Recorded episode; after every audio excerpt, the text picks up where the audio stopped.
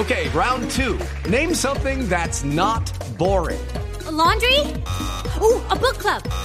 Computer solitaire, huh? Ah, sorry, we were looking for Chumba Casino. Chumba. That's right. ChumbaCasino.com has over 100 casino style games. Join today and play for free for your chance to redeem some serious prizes. ChumbaCasino.com. No purchase necessary. Full prohibited by law. 18 plus terms and conditions apply. See website for details. También las redes sociales se pueden usar para lo peor. Apareció una banda de asesinos, padre Linero, oiga Por esto. Dios, ¿qué es eso? ¿Una Asesinos, banda de asesinos? que está publicando en Instagram cada uno de los delitos que comete en Bogotá. Obviamente con fotografías, documentando. Una banda es, Es originalmente terrible. de ciudadanos venezolanos que se llama Jayco, escrito Jayco Masacre. Y, Jayco escrito Masacre. con Y, Y-E-I-C-O. Pero la verdad les recomiendo que no la sigan, porque siguiéndola, pues obviamente los convierten en desafortunadas celebridades en redes sociales. Pero ahí queda claro, Néstor, lo que siempre hemos dicho aquí, que las redes sociales son neutras y que las pueden usar para lo que la intención moral que tengan las personas. el este- problema no es de las redes sociales, locura. padre. Eh, Sí. Sí, bueno, el problema es de la sociedad, de los seres humanos. ellos, ellos se ufanan de sus delitos en redes sociales, pero el problema son los delitos que cometen. Ahora, después viene la segunda parte que es el orgullo que dicen sentir, sentir publicando las imágenes de sus víctimas. Sí, ¿sabe, ¿sabe cuál fue la última que publicaron, Néstor? ¿Se acuerda que, que hace un par de semanas hubo un asalto importante en el centro comercial Gran Estación? Pero pasó desapercibido lo que ellos hicieron, pero ellos lo publicaron en redes, que fue matar a dos personas en Fontibón. Una de ellas era un venezolano y a la mamá del venezolano, el venezolano era cambista. Y en la, lo que publicaron en el Instagram fue eh, la, la- el muer, la persona muerta, ya asesinada, y decían por sapo y, y eran se vanagloriaban que habían acabado con ese sapo y que iban a acabar Y con un otros taxista más. que dicen que lo mataron y rompió, rompió el vidrio del carro. Néstor, Señor. Y también de se exhiben, y también se exhiben, padre, solo para completar esto, se exhiben, por ejemplo, desde una fo- fotografía se ve que es en Santa Marta, porque se ve que está la bahía de Santa Marta al frente desde un edificio alto, mostrando relojes finos, mostrando fajos de dólares, mostrando eh, revólveres y, y balas. Realmente es, eh, es un poco espeluznante ver que eso, que hay una banda con este grado de cinismo exhibiéndose en redes sociales y que actúa Claro, no, y Pero colgando- también pienso en las redes sociales. Fotos y videos. ¿No pueden padre. hacer nada?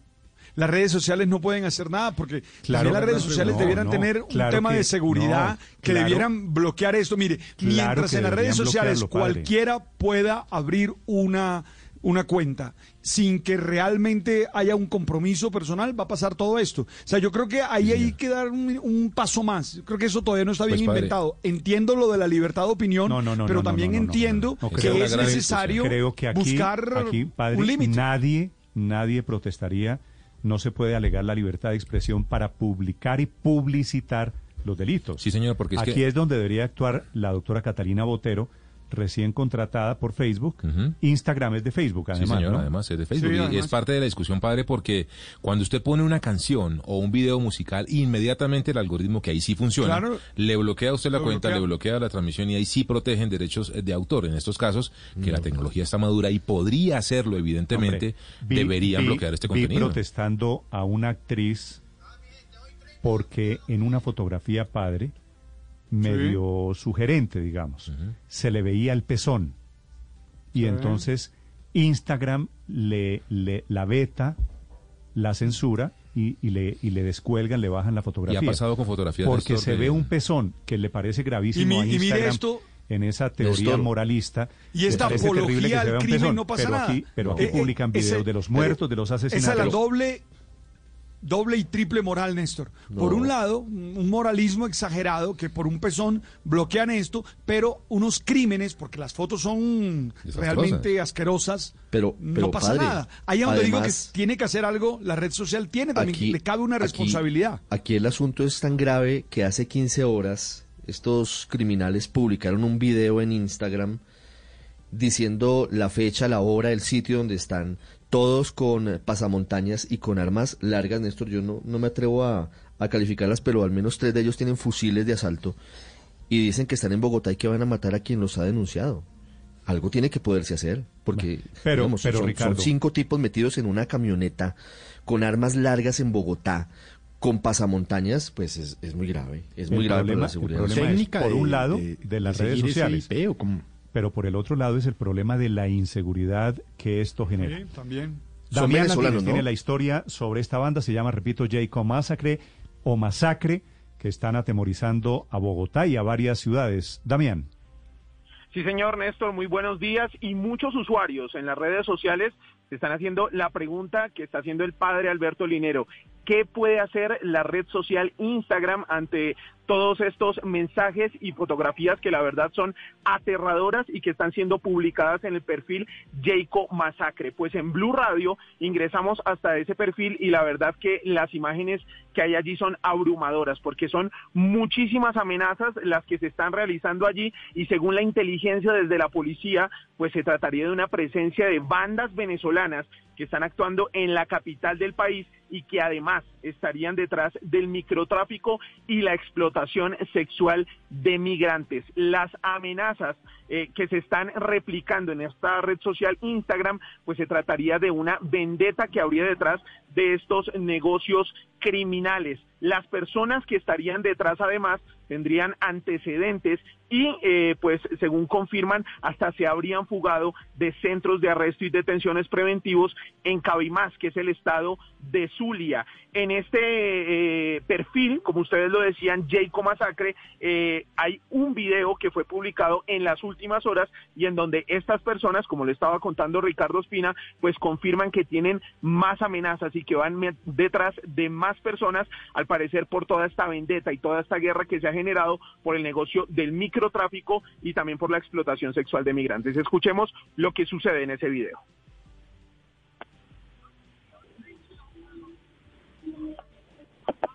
Damián, estamos escuchando. Damián. Bueno, ya vamos a escucharlo. El doctor Hugo Acero es el secretario de Seguridad en Bogotá. Doctor Acero, buenos días. Néstor, buenos días. Doctor Acero, ¿qué sabe el gobierno de Bogotá sobre esta banda? ¿Quiénes son? ¿Qué están haciendo? Le pregunto si todo lo que dicen que hacen efectivamente corresponde a la realidad. Bueno, no es solamente, digamos, los, no es solamente Jayco y su banda, digamos, son dos, dos grupos que se han venido disputando desde, desde Venezuela, son dos grupos dedicados al tema del narcotráfico en, en Venezuela y a otras actividades como trata. Eh, y eh, inicialmente, según las investigaciones lo que tenemos en términos de información, eran socios, que son los Melian y Jayco.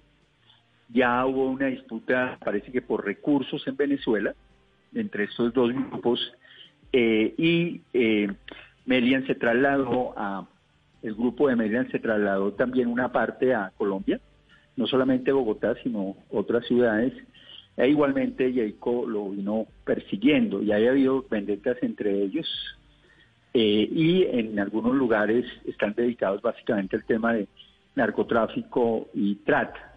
Esto lo viene trabajando directamente la SIGIN y la policía conjuntamente con la fiscalía. Hay un trabajo importante. No ha sucedido solamente estos casos en, en Bogotá. Sí. En Bogotá, en Ibagué también hubo unos asesinatos atribuidos al enfrentamiento de estos dos grupos en Barranquilla y hay una persona de ellos que fue extraditada a los Estados Unidos. Sí, doctor Acero, sabemos que, como usted nos dice, esto está investigado por la SIGIN y por la Fiscalía. ¿No hay posibilidad de, a través de los videos y las fotos que publican de la forma tan descarada como lo hacen en redes sociales, entre ellas Instagram, se les pueda seguir la pista? Mataron hace ocho días a dos personas en Fontibón y aparecen ahora exhibiendo unas armas largas, fusiles de asalto, y están por las calles de Bogotá. ¿No se puede hacer un poquito más para, para capturarlos? Se hace, se hace y de hecho, digamos, se le ha venido siguiendo no solamente a través de las redes, sino hay un trabajo importante, porque de- la idea sí es, digamos, desestructurar ese grupo, eh, estos dos grupos, que son dos que, como digo, se vienen enfrentando desde Venezuela. Y hay un trabajo, como ha sucedido con todas las investigaciones que iniciamos, que ya se traían en coordinación policía-fiscalía, en, en los últimos, digamos, en los últimos meses. O sea, no es solamente el resultado de una persona en particular, sino de una estructura que luego podemos desarticular y entregar a la justicia con suficiente acervo probatorio. Ahí está trabajando la Fiscalía y la Policía y van muy, muy buen camino. La verdad que el último informe que recibimos es bastante alentador en términos de lo que se ha logrado recoger en, en términos de información, ubicación. Se mueven en varias ciudades del país, no es solamente Bogotá, y ahí se está trabajando con, eh, con las instancias del orden nacional también. Secretario Acero, ¿y, ¿y qué vinculación o qué aporte o qué rol han tenido las redes sociales en esa investigación? ¿Han aportado, han estado vinculadas, han aportado datos, han ayudado a las autoridades? Ellos se exponen, digamos, esa es una exposición también, digamos, de esa información. Esa, eso se hace seguimiento básicamente a través del tema de cibercrimen y, y, y, digamos, investigación especializada por parte de CIPOL, que es un trabajo importante ahí. Y desde luego esto, además de, del interés de ellos de difundirse y de hacerse públicos, digamos, en su accionar, también los expone, pero no es solamente, digamos, esa fuente de información que se está utilizando. Se está utilizando información de personas cercanas y personas que conocen más o menos el accionar de estos grupos.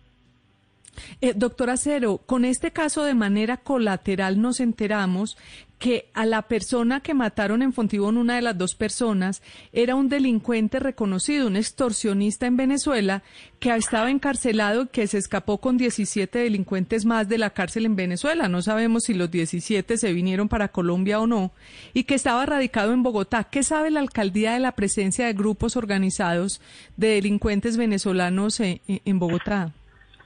Bueno, el día de ayer precisamente tuvimos una reunión con la alcaldesa, eh, con la fiscalía, precisamente el comité de orden público, porque estábamos aprobando el plan de seguridad y convivencia. Eh, y ayer precisamente estuve hablando con el director de Migración Colombia, que hace parte del comité de orden público, eh, y estamos entregando resultados en, en procesos de deportación. se han detenido varias bandas, se han detenido varias personas también de manera individual y se les ha venido deportando de manera directa. Y en eso nosotros estamos contribuyendo, estamos trabajando directamente con Migración Colombia. En algunos casos, cuando la situación se presenta ya en flagrancia y los jueces colombianos, porque algunos de ellos ni siquiera tienen identificación, no pueden meterlos a, las, a la cárcel, lo que se hace es inmediatamente sacarlo del país enviarlo a Venezuela nuevamente y hay un sí. nivel de coordinación de que ahí los están recibiendo. Sí, secretario, esa colaboración es fundamental con Migración Colombia, pero hoy, ¿hacia dónde apunta la sectorización de, de estas bandas? ¿En dónde tienen su cuartel general? Eh, ¿Cuál es el modus operandi? Nos dice que se dedican al microtráfico, pero también a la trata de personas, sobre todo de venezolanos. ¿A qué se dedican? Bueno, hay un tema, básicamente, el, el, tema de trata tiene que ver con la zona de Santa Fe. Ahí han venido operando hace dos, cerca de mes y medio, tuvimos dos homicidios en ese lugar relacionados con estas dos bandas, eh, ligado no solamente al tema de trata, sino también al tema de microtráfico y, a, y a, digamos, están operando no solamente en Bogotá, sino también en una parte de Suacha y lo están haciendo en Ibagué, donde se supo por los homicidios que se repitieron en Barranquilla. ¿Quién es el cabecilla de este grupo, doctor Acero? Pues en principio Yaico es una persona eh, y eh, era quien lideraba, quien, quien lideraba, digamos, este grupo y luego se dividió otro que eran los Melian. Inicialmente los dos trabajaban, como decía al comienzo, en Venezuela coordinadamente, hasta que por problemas de recursos, del robo de unos recursos, se distanciaron y ya tenían enfrentamiento en Venezuela y uno de ellos se trasladó aquí y el otro lo que hizo fue básicamente seguirlo y también encontró desde luego un mercado donde trabajar. Sí. Doctor Acero, ¿usted ha hablado con la gente de Facebook, con la doctora Catalina Botero para el tema de redes sociales? No lo he hecho, no lo he hecho, Néstor. ¿Y no valdría la pena tocar esa puerta para que es, esas cuentas, esos retos de los señores de Jayco Masacre sean desactivados? Completamente de acuerdo, Néstor, y voy a, no solamente hacerlo, digamos, a través de la Secretaría de Seguridad, sino también con la alcaldía desde el punto de vista de comunicaciones. pero también nos permite, digamos que cuando, cuando la gente ingresa esto en, redes, si bien es cierto es escabroso, también hay un nivel de exposición y nos permite hacer seguimiento y obtener mucha información. Eh, pero desde luego lo vamos a hacer. Claro, no pero, lo he hecho pero, y hay pero, que hacerlo. pero el hecho de que vengan a delinquir a Colombia, bandas enfrentadas desde Venezuela y que publiquen sus delitos en Colombia desde redes sociales, pues obviamente ellos suponen o se creen invencibles.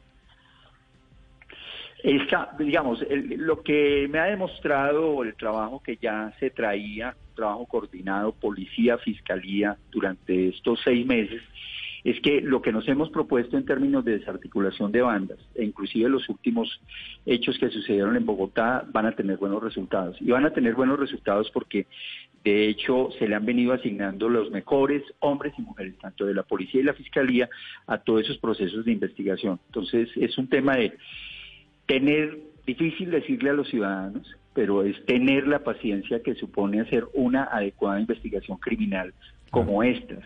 Entonces, estamos, estamos trabajando y yo sé que, que los resultados los va a dar la policía y fiscalía, no solamente en este caso, sino los últimos hechos, los últimos hechos que se presentaron en Bogotá. Gracias, doctor Acero, por acompañarnos esta mañana.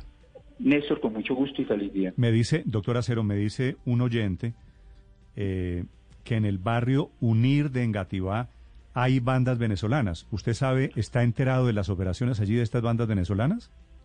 Eh, hay varios sitios en donde hemos venido trabajando y hemos tenido muy buenos re- resultados con Migración Colombia. Lo que quedamos con Migración Colombia el día de ayer es que todas las semanas, todas las semanas, vamos a publicar eh, la deportación de personas que cometen delitos en Bogotá.